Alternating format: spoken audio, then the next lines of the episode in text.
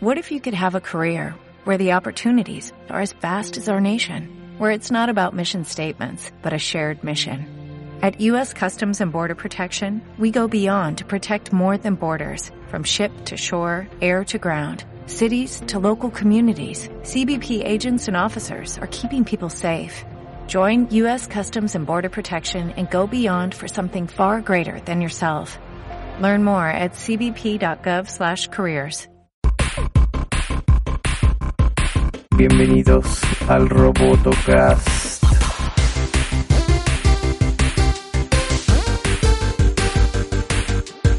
A destruir humanidad, destruir. Bienvenidos todos a una nueva edición del Robotocast, este podcast dedicado a películas, juegos y robots de otro universo que vienen a combatir el crimen. Está conmigo Belén. ¿Cómo Buenas noches, porque es de noche. ¿Cuál es tu robot? Sí, ¿cuál es tu robot favorito de combate al crimen? Mi robot favorito de combate el crimen es. Ay, qué difícil.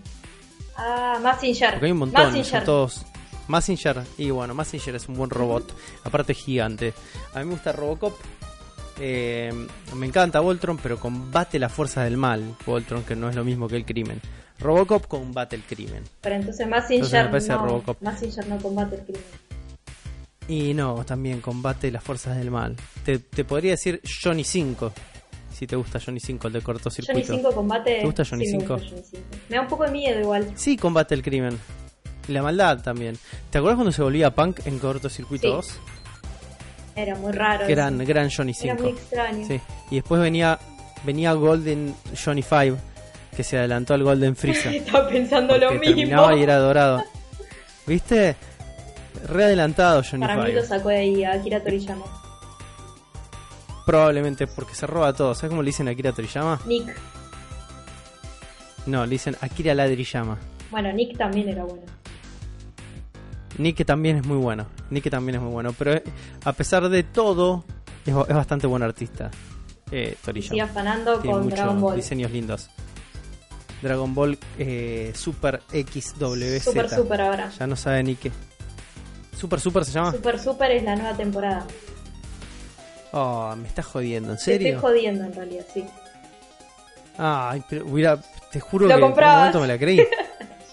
Sí, lo recompraba. Por un momento me la recreí. Y el, Típico de ladrillama. el Saiyajin ahora La va a ser de color verde abortero. Probablemente. La gente me debe estar puteando en este momento por decir ladrillama, por decir toriyama de volver a los nietos y ese tipo de cosas. Pero lo importante y lo que nos reúne esta noche, esta tarde, esta mañana, no importa cuando estén escuchando, es que fuimos a ver Captain Vamos a ver Marvel. Captain. Marvel, sí. Esperadísima. Te- que- que contame más o menos. Que, te, te voy a hacer una pregunta. ver. Una pregunta. ¿Cómo fue The, Road to Captain Uh, Marvel? fue- ¿Lo tenés claro vos? ¿Cómo- Cuen- ¿Puedo contar mi road to Captain Marvel? Porque estuve en el medio de una amenaza de tu- bomba. Quiero tu Road to Captain Marvel. Y estaba yendo al Unicenter y hubo una amenaza de bomba y tuve que pegar la vuelta y saqué entradas para ir a Sí. verla a eh, Tortugas. Estoy haciendo publicidad por todos lados, así que Unicenter y Tortugas son nos pueden este, oficiar este episodio. Eh, y saqué entradas de pedo porque no podía aguantar la, la hypeada de, de la película, así que bueno, obligué a Mr. Willy a ir al otro extremo de zona norte para ir a ver la película. O sea, tuviste una, De pedo. una vista trunca. Y después, qué cosa que está pasando loca, ¿no? Eh, esto de las amenazas de bomba en shoppings en este Hoy hubo momento. otra. Mm. Hoy hubo Para otra. es- Y también hubo en el DOT en el fin de semana. Puede ser que sea DC queriendo arruinar el estreno. Estas son mis teorías, ¿no? Yo O No, yo creo que no, no, no creo que sea DC. ¿Es DC? No va a caer tan bajo DC. No es DC, Belén. ¿quién es? No es DC. ¿Cuál es tu teoría? Boludeces no son. Para mí eh, son un montón de machirulos Son- con El problemas. de machirulaje está tratando de boicotear Sí, Captain sí. Marvel. Ah, yo creo ¿Vos que sí, que? Yo creo que sí. Está llamando, está llamando es Raúl por teléfono al Unicenter diciendo que hay una bomba y, y quieren que sacara todo el cine. Porque Raúl levanta el teléfono y dice, hay un solo Capitán Marvel. Dice. Y es de DC. ¿Eh? Son de, es, es Raúl de Qué- DC. Es Raúl de DC. Igual yo rebanco, yo soy re contra DC. Eh, banco mucho a, a este nuevo Capitán Marvel que va a venir. Pero no es Capitán Marvel, Es Shazam. Capitán Marvel hay una sola en este momento. Y es esta película. Es Brie. Larson. Fuimos a ver, exactamente, fuimos a ver este Capitán Marvel, Capitana Marvel en español. Y es Brie Larson. ¿Y cómo la pasaste? ¿Te gustó? ¿No Me te gustó, ¿Qué te me pareció? quedé con gusto a poco, no sé cómo te resultó a vos. Eh. Yo tuve, yo no tuve sentimientos encontrados. Eh, lo que me pasó a mí con esta peli es que era una película que tenía muchísimo, muchísimo Muy carga inflada. En sí. Tenía una, mochi- tenía una mochila enorme Muchísimo. por el rol que tenía que cumplir. Pensamos que es la primera Y- película de Marvel protagonizada por una mujer, o sea, de todo el universo de. MCU, es la primera de todas. No solo eh, está protagonizada por una mujer, sino que también está codirigida por una mujer. Así que la primera película de Marvel protagonizada y codirigida por una mujer. Y escrita por dos mujeres. Entonces también. es como un Está paso. dirigida por Anna Broden y Ryan Fleck, que son pibes que vienen de la tele. Y está escrita por ellos dos y por Geneva Robertson Dowert, que es otra escritora que tiene en su repertorio la pésima película de Tomb Raider. Uh, encima. ¿cuál- la última, la de Alicia Vikander. Todas las películas de Tomb Raider son malas. Para, pero para, Pero las, de, las de Angelina Jolie son malas. La de Son malas, Alicia sí. Vikander, que es la que salió la última, eh, no ni siquiera la vi Es mala. y, y, y la Es mataron. Es muy es mala. mala. Es mala, es muy Pobre, mala. pobre. Vikander, porque es una buena actriz, la nena.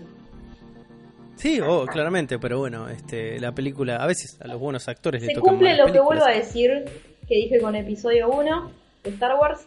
A ver. Natalie Portman es una actriz de la puta madre, pero estuvo en episodio 1, episodio 2 y episodio 3 y ya sabemos en qué resultó eso. Claro, claro, yo te entiendo lo que O sea que los buenos, los buenos actores no tienen nada que ver cómo termina el producto final. O sea, ahí tenés un mal director, mala edición, mal lo que sea, el actor no lo podemos culpar. Sí, eh, estoy un poco de acuerdo, pero también, este, si te pones a, a pensarlo de una manera un poco más analítica, eso no significa que Hayden Christensen sea un buen No, actor. no, no tiene nada que ver, pero está Liam Neeson, Juan también en episodio 1. Iwan McGregor, Está Gente McGregor, que está ganó- todo el mundo, está Samuel Jackson. ganó premio de la academia, Globos de Oro. Dejémonos de joder, y es un Bueno, pero todo es está todo bien. eh, Dejemos de hablar Sí. de Star Wars, que yo sé que Disney y Samuel Jackson y esos tres grados de separación. Vamos a hablar de Capitana Marvel. Eh, a ver, ¿qué me pasó a mí? Y después vamos a ver qué Dale. te pasó a vos. ¿A vos te, te- te dio gusto a poco? A mí me pareció es que es una película del montón dentro del repertorio de Marvel. No es, ni, no es mejor que ni la peor este Thor ni la peor Iron Man. Está ahí. Está ahí dando vueltas. Está como a la altura de Black Estaba Panther. pensando lo un mismo. poco sí, menos está como Black Panther. por, por ahí- está por debajo de Black Panther, te diría yo. Eh, a nivel cinematográfico es apenas competente. Apenas, Ujú. te diría porque no sé si te pasó esto a vos, pero esc- la- el primer acto es muy es aburrido. muy esta Tiene muy. Bueno, Sí. después me voy a desarrollar vos. Seguí la idea, dale. Sí. El primer acto me pareció extremadamente aburrido. El segundo acto y el tercer acto empezaron a levantar. Eh, tiene un planteo formal muy parecido a un Ant-Man. Es una película muy contenida, a pesar de ser una película espacial que, que también tiene como parte su relato en la Tierra. Eh, es una película que te decía es apenas competente cinematográficamente porque en el primer acto, en mi cine por lo menos, todo se veía muy oscuro Mm. todo, todo el tiempo se veía. No muy fue mi caso, Pasó eh. durante el primero y segundo acto el, el- el- la parte del planeta este Torfa, Sí. Donde van ellos a cumplir su primera misión en la Star Force, que es esta especie de brigada espacial Kree. De la cual es parte eh, Brie Larson, se veía recontra oscura. No, era, No se era veía tu nada en proyector, me parece. No se veía nada en el cine. Entonces fíjate que en algunos cines, escenas, se ven mal. Eso, es un una problema, cagada. ¿viste? sí. Cuando vos- Y después pasó más adelante en escenas de la Tierra de noche que se veía totalmente oscuro y no se veía nada. Entonces cuando vos ves por primera vez el traje recoloreado de Captain Marvel, Sí. no lo ves. Con los colores ves? estadounidenses. Claro, no lo ves. Mirá. Porque estaba totalmente oscuro. Puede haber sido mi Sí, cine, sí, era tu puede cine. otros cines los han Ujú. experimentado. Yo esto me vivo quejando de que muchos y muchísimos cines eh, les pasa esto de que los chabones bajan la intensidad de los Hay que proyectores. ahorrar luz, Juancito. para que no se le hay que No, es- no- no es ni siquiera ahorrar luz, es ahorrar como el mantenimiento de las máquinas, es para que no se le queme la lamparita. Vaya uno que mierda a saber, pero pasa. Y te estoy hablando vos, Showcase Cinema. Esto es algo que haces vos. o yo voy a Hoyts y esto no pasa. Bueno, yo fui a ¿entendés? Foyts y. No, fui a Cinemark y Foyts, bueno, es la misma empresa. Así que Cinemark Foyts también nos pueden auspiciar este capítulo. eh, y se vio muy, muy bien. Se vio bien, el sonido está bueno, eh, se vio perfecto. Lo que sí noté también durante este durante la película es que sala totalmente Mm. llena. Captain Marvel arrastró, el hype era real, pero no es un hype por eh, el personaje, es un hype porque lo que representa Captain Marvel, que es la primera figura femenina liderando Eso, como póster una película insignia. Black Panther. O sea, tiene la, la misma fuerza de Black Panther a nivel social y cómo es el impacto que tiene hecho de una película protagonizada por mujer. Creo que eso es como un nivel de comparación que podemos tener entre las dos películas. Ese es el, para mí lo que en realidad es el primer valor y lo más importante de esta película. Y es donde recae eh, toda la, responsabilidad que tenía esta película, pero al mismo tiempo donde recae su fuerte, ¿no? Eh, es una película que, como te dije, es apenas competente, no me parece una gran película, no me parece una mala película tampoco. Está dentro de los estándares de una película de Marvel, que no significa que es necesariamente malo ni bueno, sino que es una experiencia totalmente pasatista, pero la responsabilidad que tiene, yo creo que la cumple. ¿no? Esta película, si hubiera sido un peliculón, hubiéramos este, estado todos rasgándonos las vestiduras y volviéndonos locos y agitando los trapos como un recital de soledad. No lo es, pero este sí logra algo que es lo más importante, que es llevar al frente una figura femenina superheroil con muchísimo, muchísimo carácter, muchísimo peso y dos factores importantísimos. Esta película no tiene ningún tipo de interés romántico No. con el personaje principal, sino que tiene una misión muy clara y el personaje se la banca con esa misión y no se interpone ni un hombre, ni hablan de hombres, ni un hombre intermedio, ni hay un triángulo amoroso. Eso totalmente rescatable de esta película es este planteo formal. Era hora de tener una... Wonder Woman no hace No, eso. Wonder y Woman no hace eso. no. a pesar de todos sus problemas, es mejor película Es mejor que. Captain Marvel. A pesar de que tiene un montón de problemas más eh, Wonder Woman, no lo hace eso. No se la banca de esa manera. Captain Marvel sí se la banca de otra manera. Y otra cosa muy importante que tiene esta película, que es una película que si vos me estás escuchando en este momento, joven, padre, madre, eh, pa- pa- pedre, medre, ya no sé cómo decirlo cómo se dice el inclusivo. que está no sé cómo se dice en inclusivo, no importa. Vos tenés una hija de 6 años en adelante, Hay que llevarla a llevarla, esta sí, película. tenés que llevarla al cine, como, Es la película para ir a verla con tu como hija. que tiene que ver Wonder Woman también, igual. Este. También ver Wonder Woman, pero Wonder Woman, a diferencia de esta, tiene muchísima miseria humana. Y esta lo tiene, pero lo disfraza de extraterrestre. Entonces, toda la cosa de destrucción, guerra, muerte, virus, este cáncer y barro y mugre que tiene Wonder Woman, esta película no lo tiene, pero lo tiene en un subtexto que me pareció otra de las cosas brillantes de esta película. La película tiene un subtexto de imperialismo que funciona muy bien y lo hace tomando ciertos este, prejuicios que tenemos nosotros dentro de los, los conocedores del universo Marvel y que los da vuelta. A ver, todos conocemos a esta, a esta raza. No, en realidad no los conocemos. No, la mayoría no los conocen. Sabemos quiénes son los Kree, que es esta, gra- esta raza de guerreros este, que son como súper este, justos y este, honorables del espacio. Y después tenemos a estos, este, ay, se me fueron el nombre, los extraterrestres que cambian de forma, los Skrulls. Los Skrulls, que son los enemigos de los cuatro fantásticos. No son estos chabones verdes que todos sabemos que son parte de lo que denominan la Secret Invasion, que era cuando en un momento en el universo Marvel se llenó de Skrulls ¿eh? y reemplazaron a superhéroes y era todo un bardo. Y lo que querían y la metodología de los Skrulls es infiltrarse en los planetas para conquistarlos. Acá esa dinámica, spoilers, se pone en jaque. Se pone en jaque para hablar de otro tema. Y ese tema básicamente es eh, refugiados, inmigración y Trump. Exactamente. Y me pareció muy bueno eso, que te diga? Sí, es un. Como, como, como Muy casi. Exactamente, co- co- casi como un adulto progre que soy, me pareció que estaba muy bien eso. Llevárselo y de alguna manera dar un mensaje más conciliador a por ahí chicos que están yendo a ver esta película que tienen que tener estar en contacto con la humanidad en una película de extraterrestres. Me pareció muy bueno eso. Esas son las cosas que yo rescato de la película. Me gustaría ver qué viste vos, porque tu perspectiva puede ser muy distinta a la mía por lo que significa una superheroína mujer. Primero, a ver, me pareció que le faltó momentos de épica a ella como, o sea, spoilers, tiramos, ¿ya fue? Sí, ya está. O sea, hasta todo. la última escena no ves lo increíble que es Capitana Marvel, que igual es como, ay, me molesta decir Capitana, voy a decir Captain. Eh, Decí Captain.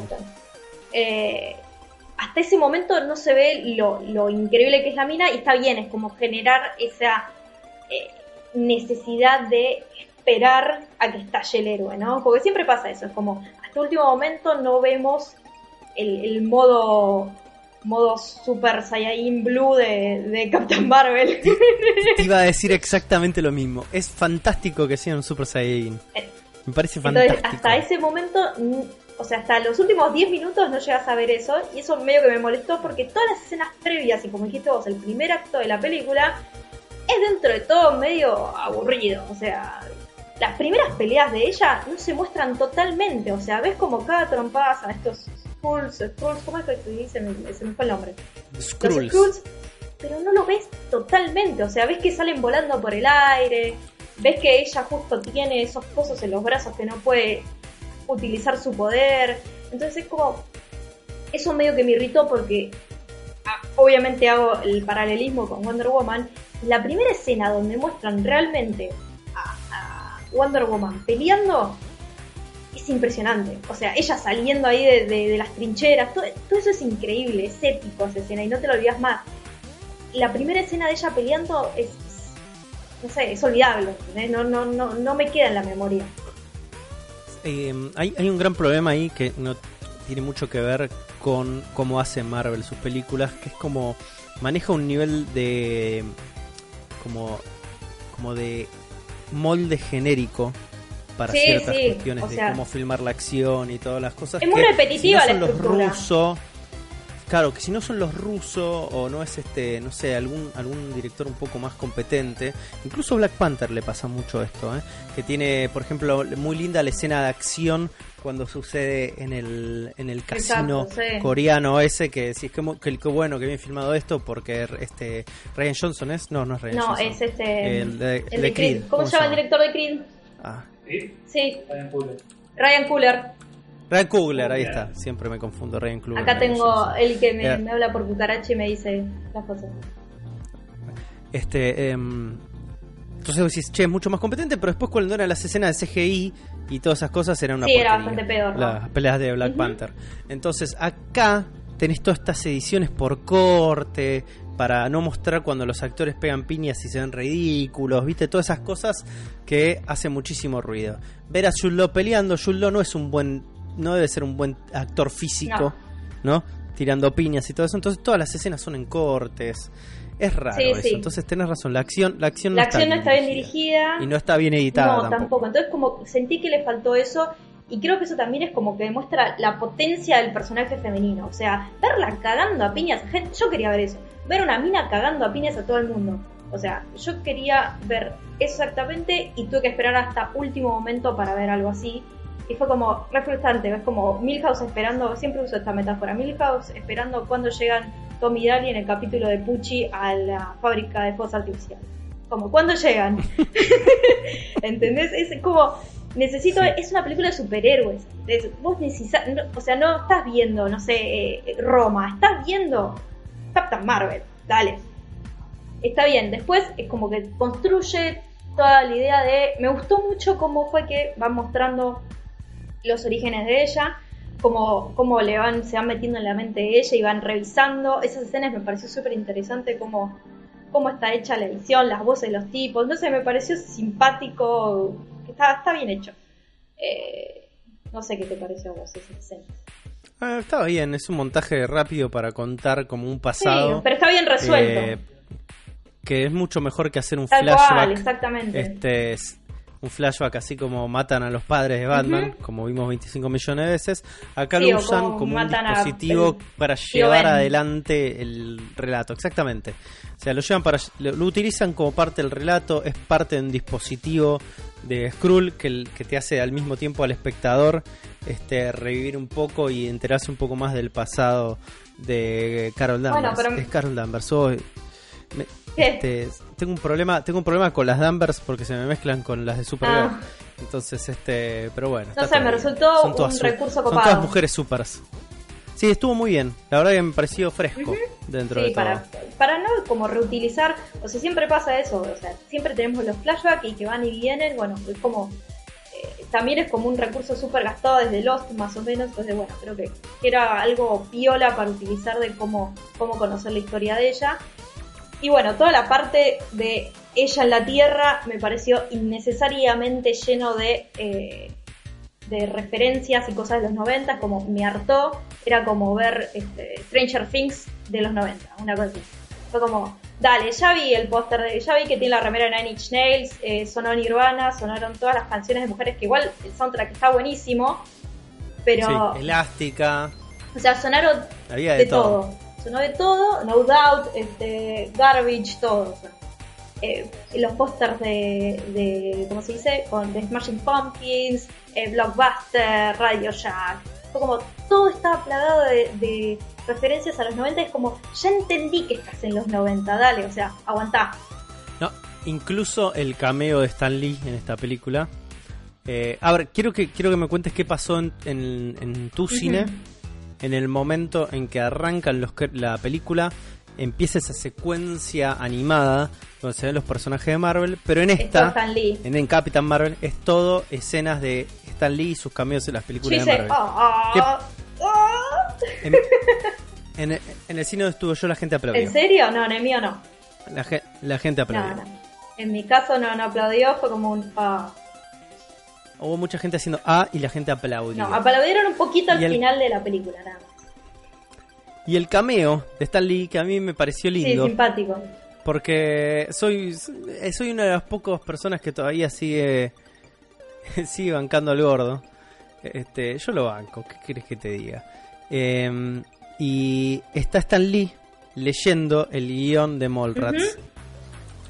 Que Mallrats es una película del 95 de Kevin Smith. Sí. Entonces la esto debe ser la, la película debe pasar en el 94, 93, en el momento en que estaban este, justamente haciendo la preproducción y Stan Lee se estaba aprendiendo sus líneas de Mallrats leyéndola en el Creo subte que, en el que tren, sucede en el 95, ¿eh? en el 95. Porque ella desaparece en el 89 y pasan 6 años. Así que si Mira. no me fallan las Bueno, matemáticas, Bien tu matemática, bien tu me matemática. pagaron bien el colegio. Así que me parece que, que estuvo lindo eso, no sé, no sé si vos la casaste. Sí, sí, esa. pero fue como, ya me, me pudrí en un momento, es como, bueno, ya sé, listo, ya está, basta. A mí me gusta mucho Mallrats. Ya ¿qué sé que te gusta mucho. Pero bueno, eso medio que me hartó y después, ¿qué más? Fue sentí también como que se habló tanto de que la, iba a ser como súper feminista, Brie Larson, ahí le falta el panuelo verde nada más a Brie Larson, este toda la gente atrás, todo, todo el, el macho con, con el honor este, dolido diciendo cómo puede ser una mujer que haga una película, no sé qué siento que esperaba más. ¿Por qué? Yo me voy a justificar, no, no me maten antes. Yo, de chiquita, voy a rememorar mi infancia y vos lo podés comprobar. Yo era, Dale, yo les voy a decir si es verdad o es mentira. verdad, es verdad esto. Yo, de chiquita, era niña varonil, ¿o no? Yo me Sí. cagaba a trompadas en el colegio, Sí, jugábamos a, a- a Star Wars con Jugábamos palos. Star Wars con palos, yo no tenía Barbies, yo no miraba a Chris Morena, eh, yo miraba a Sailor Moon. Entonces, hay como si tengo como cierta afinidad con el personaje, que es un personaje que te muestra su infancia de chiquita, una mina que fue al ejército, que tiene un aspecto varonil, que se puede decir. Vos querías ir al ejército para manejar Yo un quería tanque, manejar un tanque, es cierto. Mirá. así que así que podés conectar, Puedo conectar con Carol con Danvers. Carol Danvers y es como que sentí que faltó un poco más de eso. O sea, eh, está muy bien la escena de que ella como que se levanta y se levanta y como no te tengo que demostrar nada, esas cosas. Me gustó y me emocionó, o sea, realmente fue como que me emocionó un poco el hecho de, de- de verla a una mujer que la critican, que le dicen que no puede, eh, de que se levante y que se cague en todo lo que dice el patriarcado, pero siento que faltó un poco más de eso. eh, porque era lo que te mostraba el trailer, el trailer te mostraba mucho de eso, de- puntualmente esa escena de que ella se levanta y se levanta y se levanta. Eh, entonces sentí que, que por ahí faltaba un poquito más de eso y como que no terminé por ahí de eh, empatizar tanto con el personaje como esperaba. O sea, yo esperaba eh, como sentirme un poco más identificada por todo esto que, que digo eh, y, y no lo sentí tan así. Así que bueno, esa... No, no me pueden discutir, yo soy Claro. mujer, loco, te tiro la posta. Me parece muy bien. Este, o sea, te quedó, te hubiera gustado un poco más como de profundidad en ese Sí, aspecto. me hubiese gustado un poco más como de demostrar, o sea, está demostrado, y como vos decís, no hay personajes masculinos importantes, eh, no hay, eh, o sea, la, la, la acción se concentra en ella, en, su- en su vida, por ahí, bueno, este, obviamente Nick Fury es como un personaje importante, Lo, lo bueno, lo bueno es que pero son en esta secundarios. película es que relegan a, a Nick Fury a Patiño, Mal. Lo cual es muy divertido y es muy divertido también ver a, a ciertos pelotudos en el internet quejándose de que Nick Fury está lavando los platos. Y bueno, Eh, anda a lavar los platos, Nick Fury. no, es como todos los Nick Fury del mundo deberían lavar los platos. Es el tema. ¿Y pero ¿Por qué puedes que? Nick Fury no te queda, no te que Nick Fury es la persona que lavaría platos. ¿Ves? Este Nick Fury te lava los Te lava platos. los maestro. platos del mundo, ¿Y del sabes universo. qué? ¿Y sabes, ¿Y sabes qué? Siempre lavó los platos Nick Fury del mundo. Entonces que vos lo veas la- remangado, lavando los platos, ¿sabes por qué? Porque tenés muchos problemas vos en tu cabeza, hermanito. Hace terapia. Este. Está bien Samuel Jackson en esta bien. película. También ver, hay como un cierto este, homenaje a cosa, Pulp Fiction. O sea, sí, te- hay, hay- Ay. hay cierto homenaje a Pulp Fiction. Pulp- eh, ah, ah, se me fue. You can do it, Bell. You Pulp can do it. Fiction con esas escenas Sí. que están en el auto con el joven Colson y, y Samuel Jackson es como retrata eso, ¿no? También. Sí, está bien. Es como, se ve que Samuel Jackson se cagó de risa haciendo esta Sí, película. la se divirtió, la Igual no te pasaba bien. que lo veías correr y decías, este es el cuerpo de un señor mayor y está corriendo como un viejo. Sí, probablemente. Pero bueno, podrían haber, podrían haber dicho, che, bueno, le pegaron un tiro en una pierna, entonces es como anda medio. No, igual está zarpado el bueno. CGI que le hicieron, o sea, está muy, muy bien hecho. Tanto, tanto a él como a Clark Craig, que es el agente Colson, los dos estaba bastante bien el CGI que Está, está hicieron. muy bien. Eh, pero bueno, ellos dos, eh, eh, qué sé yo, Samuel Jackson está bien, está en una posición de comic relief y de- después para convertirse en el en el Nick Fury mala onda que conocemos más adelante. Sí, no sabemos sé qué le pasó. Entre los 90 y el Sí. 2000 no sabemos qué le pasó a Nick Fury. Perdió un ojo. Supongo que lo que nos pasó a todos nosotros en el 2000, que fue la, la crisis. acá con Perdió muchos dólares. Perdió muchos dólares en el corralito, Samuel Jackson. Perdió un departamento con todos los dólares que comió el banco.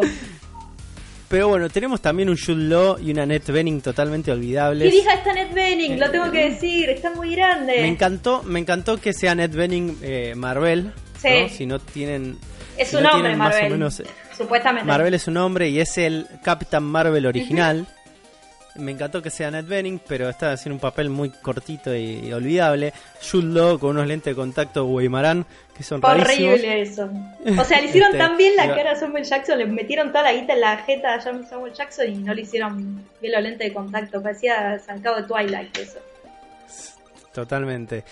Pero el mejor, el mejor de todos en esta película El gatito. es Ben Ah, Mendelssohn.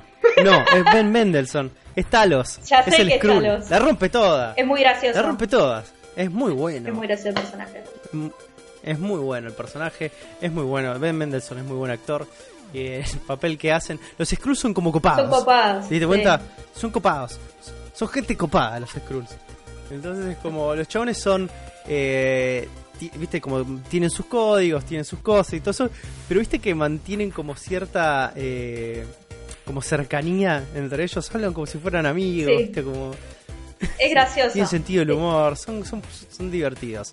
Eh, ¿Qué te pareció ella como Capitán Marvel? ¿Qué, ¿Cómo la sentiste a Brie Larson? A mí- Porque eso yo vi que es una de las Mm. grandes críticas, es como que no te la, ella no te vende un personaje eh, como este cohesivo, coherente, ¿viste? Como esas son las cosas que estuve viendo yo. Yo creo que están más o menos equivocados, pero bueno, me gustaría saber tu Yo leí opinión. que decía que le falta carisma a la mina. O sea, primero planteemos cómo es el personaje. El personaje es un personaje serio, duro, con un poquito de humor. eh, eh, o sea, todos los, los Kree son como unos ortivas totales. O sea, todo lo gracioso que tienen los Skrulls, los, los Kree los tienen de ortiva más o menos. Entonces es como que decían como que les faltaba humor. Y Los- sí, para hacer una película de Marvel Los Kree no es... son una raza con un palo en el culo. Exactamente. Eso es como son chabones que están todo el tiempo serios, no tienen sentido del humor. Ortivas. ¿Viste? Son ortivas, nacieron ortivas. Entonces como que la película no es tan graciosa como estamos acostumbrados a que sean las películas de Marvel. Entonces por ahí pasa eso, de que vos esperás como cierto... que- Que, que los comic relief, como decís vos, lo tenés con los Scrooge, lo tenés con Samuel Jackson, lo tenés con el gatito, entonces es como... Pasa por ese lado y no pasa por ella como, no sé, ves Thor, de Thor Ragnarok, que es un cago de risa y, y todo es un chiste también. Pero bueno, no podemos esperar lo mismo de uno y de otro.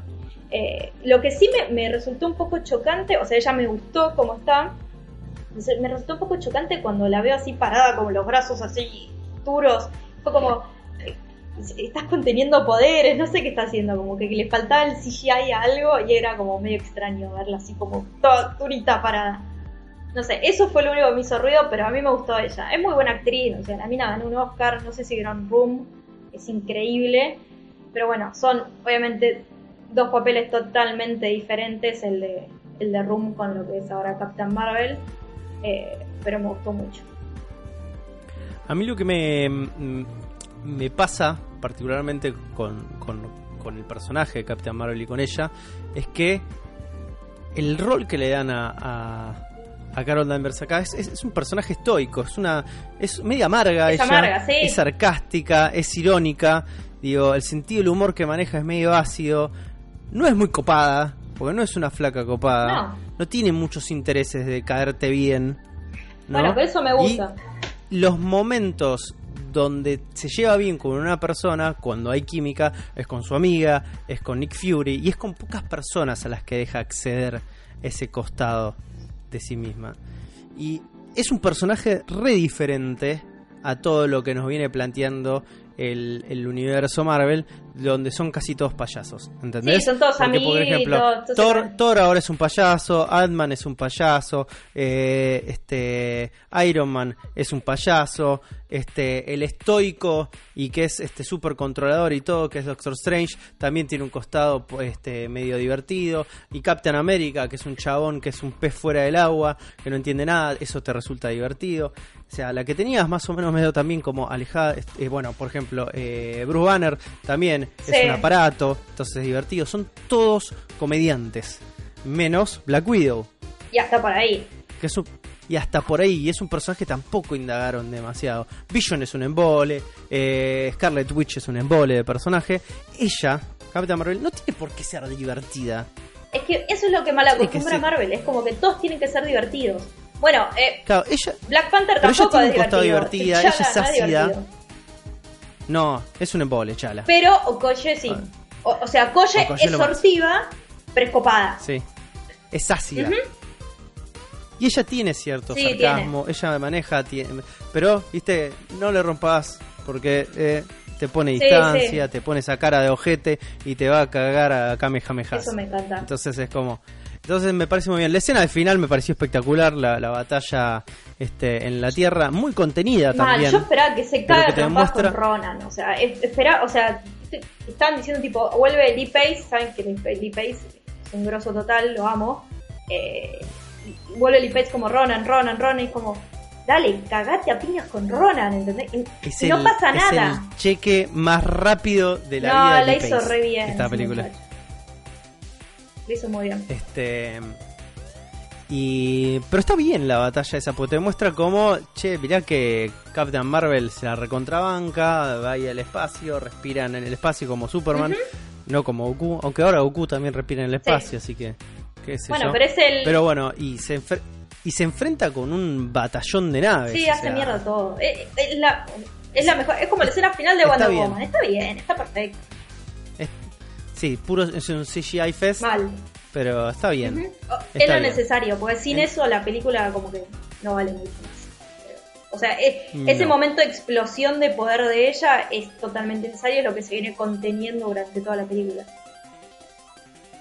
A, eh, a mí me pareció bien, ¿no? Linda Y resolución. una boludez, pero también me Eh, gustó, es que está todo el tiempo despeinada y hecha concha la mina. Y, y en Wonder Woman la mina está toda siempre espléndida, con, bueno, también es amazona, por ahí tiene un poder de peinado y maquillaje fantástico, pero esta está siempre natural y despeinada y hecha mierda y, golpeada y eso también está, está bueno como, como que se mete en la pelea y, y, y no, no está impecable como... Black Widow también, siempre es impecable. Como. No tiene sentido eso. Eh, bueno, en definitiva, ¿cuánto, ¿Cuántos robotos? cómo sintetizarías tu experiencia? ¿Cuántos robotos le darías a Y yo Captain le doy Marvel? 7 y le doy un puntito más, 7.5 por la escena post crédito. Ok, ahora vamos a hablar un poco de eso. Yo le voy a dar un 6. Es una película que a mí no me, no me cautivó, pero me parece que lo que tenía que hacer lo hizo y lo hizo bien. Eh, y la responsabilidad que tiene, que era enorme, eh, me parece que con un par de imágenes simplemente logró ese cometido. Eh, ahora hablemos un poco de el- la significancia de esta película en O Endgame. sea, solamente toda esta la película es para introducir un personaje que va a ser fundamental en Endgame que se estrena ahora en abril. O sea, fue solamente para eso. Decías. Eh, y bueno, Y en la escena post crédito podemos ver justamente el Viper ese oh, que tenía este Nick Fury, que lo tiene en este momento, lo tiene Bruce Banner, de Captain America, lo tiene War Machine y lo tiene Black Widow y están ahí viendo qué carajo pasa con eso. Y en un momento eso de- deja de, de emitir Señal. señal y dicen, uh, se cagó, se cagó la batería, ¿qué hacemos? ¿Qué era? Bueno, no sé, debíamos reactivarlo y truc. Aparece ahí de nada Brie Larson diciendo, ¿dónde está Fury? Con el pelo un poco más largo, nada más. O sea, Y no envejece, no envejeció, envejeció nada. No envejeció nada. Exactamente. Nada. Nada. Entonces, este, ya sabemos que para Endgame ya tenemos Ella está en la Tierra. como jugador ya de entrada ella está en la Yo tierra. creo que en esta, en esto que queda desde Captain Marvel a Endgame, que es relativamente poco, Endgame se estrena a Es finales abril, de abril, ¿no? más o menos. Eh, Tiene que salir un tráiler final con ella, sí o sí. Probablemente. Ahora, ¿qué tan cagado en las patas tiene Thanos contra Capitán Para mí Marvel? mucho, mucho. O sea, es zarpada la mina. Pensá que tiene todo el poder del tercer acto. Es prácticamente una gema al infinito ella. Sí, sí. En realidad no sé bien cuáles son los poderes a nivel cómic. Es como una especie de energía cósmica o una cosa así. lo Pero acá el poder se lo da el tercer Pero- acto, así que. El Tesseract. Sí. Así que prácticamente su- ella es una gema al infinito si te pones a pensar. Sí, espectacular. Sí, Así que agarrate Thanos, pues se te viene Captain Viene Marvel. la noche. se nos viene Endgame a no- se nos viene Endgame a nosotros ay, en cualquier momento. Espero que saquemos otro episodio de, de Control Robotocast. Tiene- Del Robotocast Ahora tenemos- antes de Endgame, porque si no somos unos, unos un desastre. ahora tenemos Shazam en abril, tenemos Game of Thrones y Sí. tenemos Game of Thrones. Endgame. O sea, abril sobrecargadísimo para todo el universo geek. Sí, intenso. a mí me gustaría. Yo, ponete las pilas y terminá de ver este, Umbrella Academy. Mirate Deadly Class. Vi un capítulo mirate, solo. eh, de un, mirate de un patrol que tenemos que hacer el especial de eh, colegios de inadaptados. Dale. Dale. Bueno. La gente me lo está pidiendo en la calle. En la Belén. calle te paran y te dicen, ¿cuándo van a En grabar la sobre Umbrella Academy? ¿Cuándo van a hablar de un patrol? Tenés que mirar de un patrol, Beli. Bueno, voy a ver. Mirate, ponete las pilas. Gente, gracias por acompañarnos. Gracias, Beli, por eh, el momento robotocastero. Nos excedimos un poquito de lo que habíamos pensado. Sí, pensamos que, mira, tenía que terminar Defensa y Justicia y ya terminó y están hablando, ganó Defensa y Justicia 3 a 2 a Banfield. Eh, ¿Para cuándo? Está segundo, ¿no? Está segundo, Sí, segundo. sí. Ah, no. Y está ahí nomás de Está Racing. nomás de porque Racing. está. Está un punto de Racing. tenía un partido menos. Uno menos. Sí, tenía un partido menos, pero ahora ya están todos Cuando más escuchen esto, seguramente terminó el campeonato. Así que bueno. Sí, probablemente. Igual por ahí no. Por ahí no. Por ahí no. Así que, gente, muchas gracias por acompañarnos, muchas gracias, Beli, muchas gracias a todos. Nos estamos viendo en un nuevo episodio del Robotocast. Eh, espérenlo. Espérenlo porque va a llegar. Va a llegar, va a llegar. Adiós. Chao.